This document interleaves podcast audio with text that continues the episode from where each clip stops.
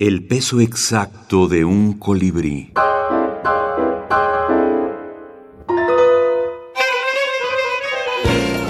Fútbol y minificción.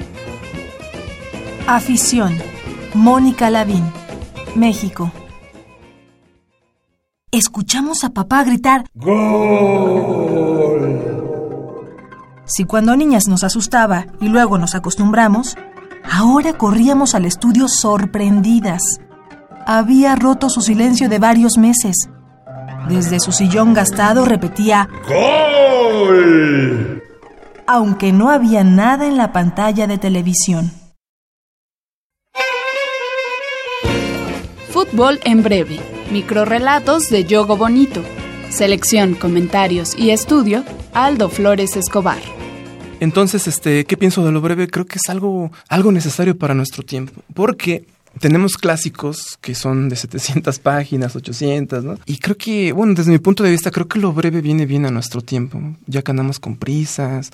Eh, yo creo que viene como una necesidad de venir en el transporte y leerte, ya que eh, cada microrelato es una obra independiente, ¿no? Entonces imagínate cuántas obras independientes podremos leer en un, en un, este, en un transcurso de un, de un viaje, por ejemplo.